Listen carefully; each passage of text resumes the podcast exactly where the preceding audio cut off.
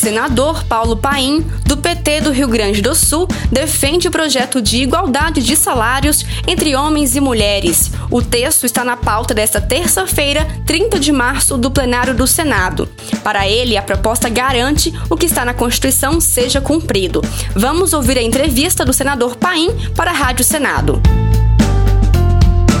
A gente vai falar sobre um projeto que está na pauta do plenário do Senado para amanhã, terça-feira. É um projeto que traz igualdade de salários entre homens e mulheres que realizam a mesma atividade. Eu vou conversar agora com o senador Paulo Paim, que é do PT Gaúcho e é relator do projeto. Esse projeto é da Câmara dos Deputados e vai ser votado aqui no Senado. Já foi aprovado lá na Câmara e agora está na pauta do Senado Federal. Satisfação falar para a Rádio Senado. Você já resumiu bem projeto é Igualdade Salarial entre Homens e Mulheres, é um PL número 130 de 2011 ainda, viu? E eu estou com ele relatando nesse período todo, né? 2011, 10 anos. 10 anos, né? exatamente. Deputado Marçal Filho é o autor. No momento ele não é deputado, mas ele foi deputado e pediu muito que eu cuidasse para ele. Digo, eu vou cuidar, vou cuidar. Felizmente, hoje é um projeto simples, combate essa desigualdade.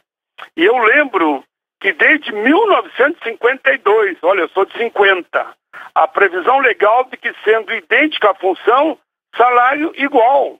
Mas como não foi normatizado, acabou se perdendo no espaço e no tempo. Eu fui constituinte, nós reforçamos lá na Constituição, salário igual, trabalho igual, salário igual, mas como numa norma, acabou não acontecendo.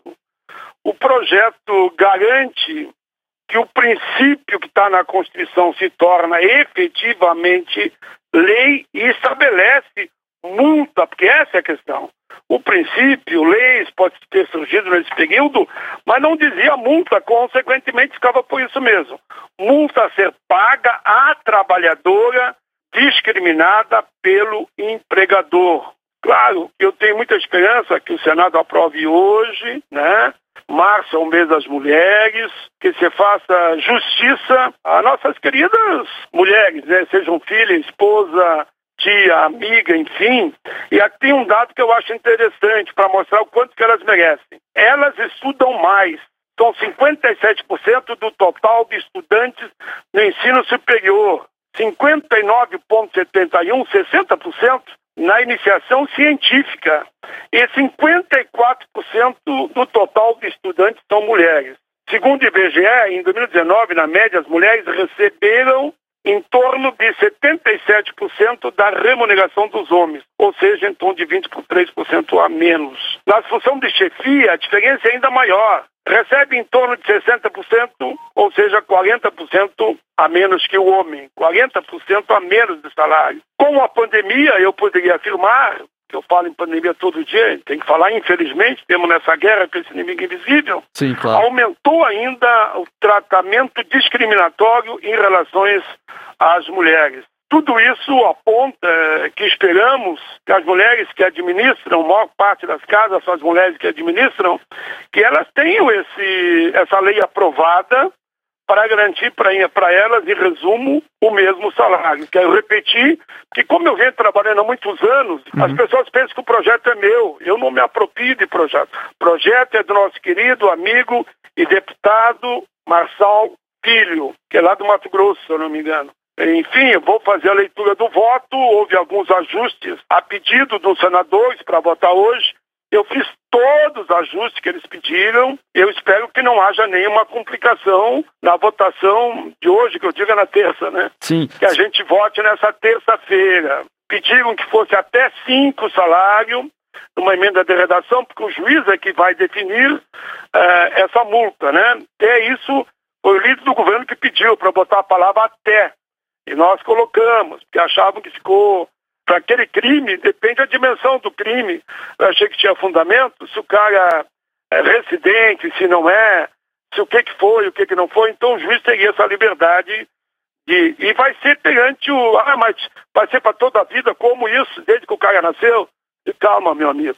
Já está na Constituição que é cinco anos a prescrição. Ex então eu botei ali. Exatamente. Durante uma... o prazo prescricional como está na Constituição. Isso, isso foi uma, da, uma das reivindicações na é. semana passada que o projeto até saiu de pauta para ver esse entendimento. Isso, a senadora Simone Tebet claro. sugeriu isso, né? Que é, ficasse de acordo com a Constituição. Cinco anos retroativo.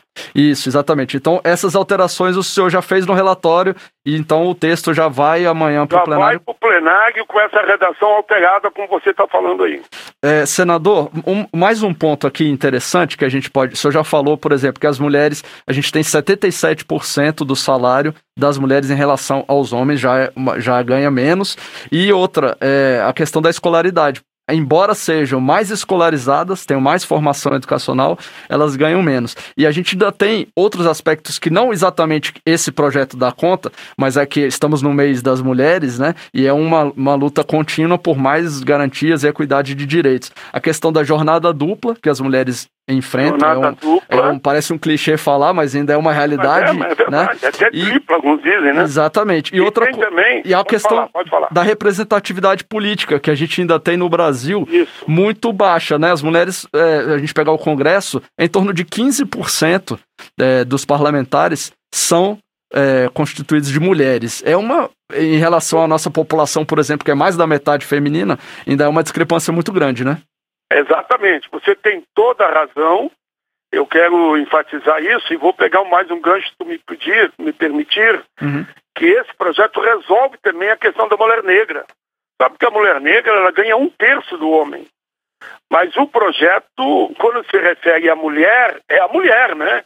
Então, sem falar na mulher negra ou branca, por isso que eu não tenho enfatizado, ela vai permitir esse equilíbrio a mulher seja negra ou branca, em relação ao homem, ela ganha o mesmo salário. Então ele tem um corte também de combate ao racismo e o preconceito. É um absurdo uma mulher ser negra ganhar um terço do salário que o homem.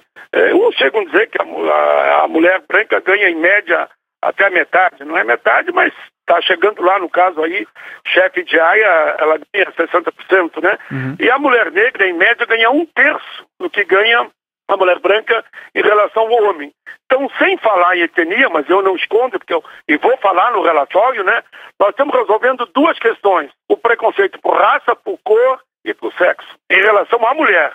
Sim, e é porque temos essas pautas, além da desigualdade de gênero, ainda tem as desigualdades raciais, Exatamente. sociais, são vários pontos que tem que e ser... E você faz a pergunta sobre a questão da participação feminina. De fato, Sim.